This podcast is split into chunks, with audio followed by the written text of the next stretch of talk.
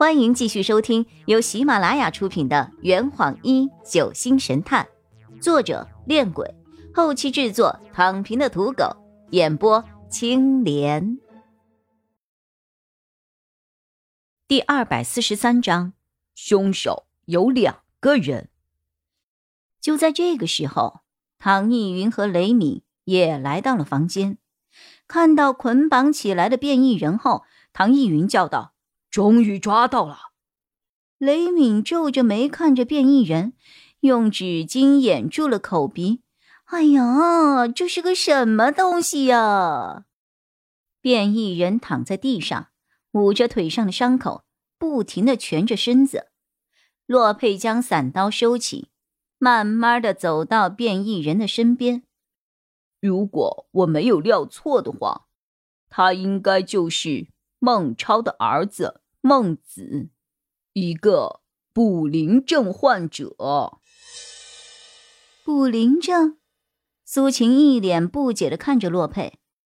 下一刻，孟子做出了一个让在场所有人都意想不到的行为，他用力蜷起身子，用嘴咬住了自己腿上的伤口，不停的吸吮着。他居然在吸自己的血。原来他在每次杀死了死者之后，都通过撕开大动脉的方式吸掉死者体内的鲜血。这也难怪徐涛、杨洋和另一名未知的死者的脖子上都留下了人类的齿痕。我曾经在书上看到过，补灵症也叫吸血鬼症，是一种由于体内缺乏某种活性酶而引发的血液病。这种病。并不常见，在全球范围内也不过百例。英国医生李伊利斯曾在一篇题为《论卟啉症和吸血鬼的病源》的论文中，对卟啉症的特点做了详细的论述。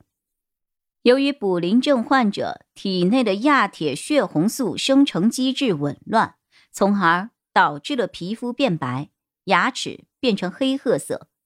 卟啉症患者。几乎都患有严重的贫血，只有通过输血，病情才会得到缓解。此外，因为卟啉症患者体内的红细胞对光线的敏感性，见光后皮肤上会大面积的出现红肿和水泡，所以患者才会急切的躲避阳光的照射。看来，这也是当年为什么雷米要拉开窗帘的时候，孟子情绪激动的原因了。综合输血和怕光的两样特征，卟啉症也因此被称为吸血鬼症。所以，他杀死我们的目的就是为了获得更多的鲜血，以此来缓解身上的病症。我想，他从精神病院逃出来之后，通天别馆被封，家族没落。他也失去了通过治疗来缓解自己病症的途径，因此才会攻击无辜的人，以获取他们体内的血液。张璇双眼微闭，靠在了墙上。在我们国家，献血是免费的，买血就不是那么容易的事了。这个家伙其实也挺可怜的。洛佩点了点头：“是啊，说的具体一点，他也只不过是一个病人而已。”唐逸云问道：“可是他为什么要写信将我们骗到这里来啊？”洛佩停顿了一下：“如果我所料不错的话，信应该不是他写的。就像我们之前判断的那样，凶手有两个人。”杀害杨洋的凶手就是我们现在抓着的孟子，而杀害许立文的凶手却是另一个人，那个至今没有露过任何行踪的无脸宅男严晨。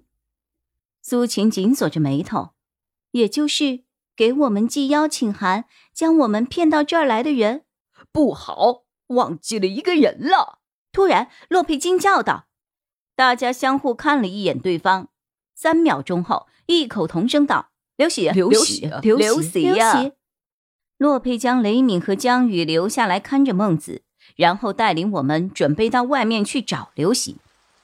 不过，踏破铁鞋无觅处，我们回首，那人就在大门口处，以尸体的形式。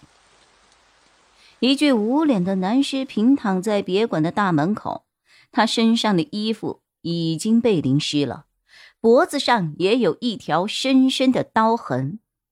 从身上的风衣和耳朵上的耳钉来判断，这名死者就是刘醒。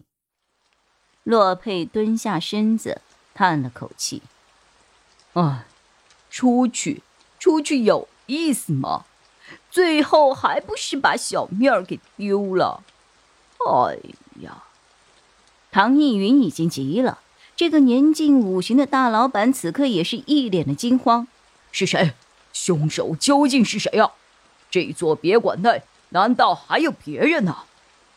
洛佩望了望已经完全暗下来的天空，转身看着大家：“唐老板，裘先生。”麻烦你们将刘喜的尸体搬到房里去，对楼上的人谁也不要说这个事情。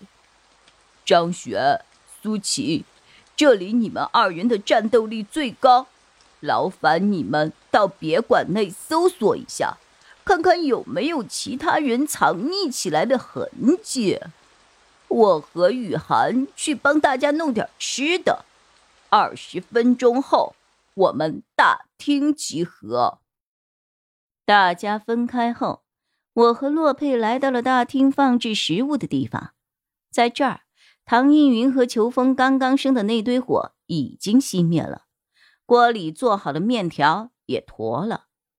当我从包里拿出了一瓶矿泉水，准备加到锅里的时候，发现洛佩正盯着锅里的面条发呆。这坛已经喝完了，呵，你猜出凶手是谁了吗？啊，老板，拿酒来。